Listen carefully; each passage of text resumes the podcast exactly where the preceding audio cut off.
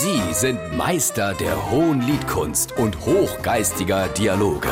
Sie sind Langhals und Dickhop. Jetzt auf SR3 Saarlandwelle. Die Woche han ich mit Onkel Willi die Fußballergebnisse geguckt.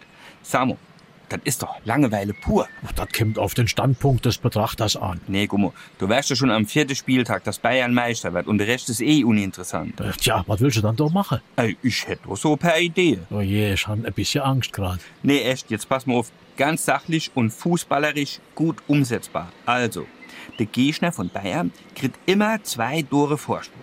Zweitens, in der ersten Halbzeit darf bei der Bayern nur der Ersatzdormann von der zweiten Mannschaft spielen.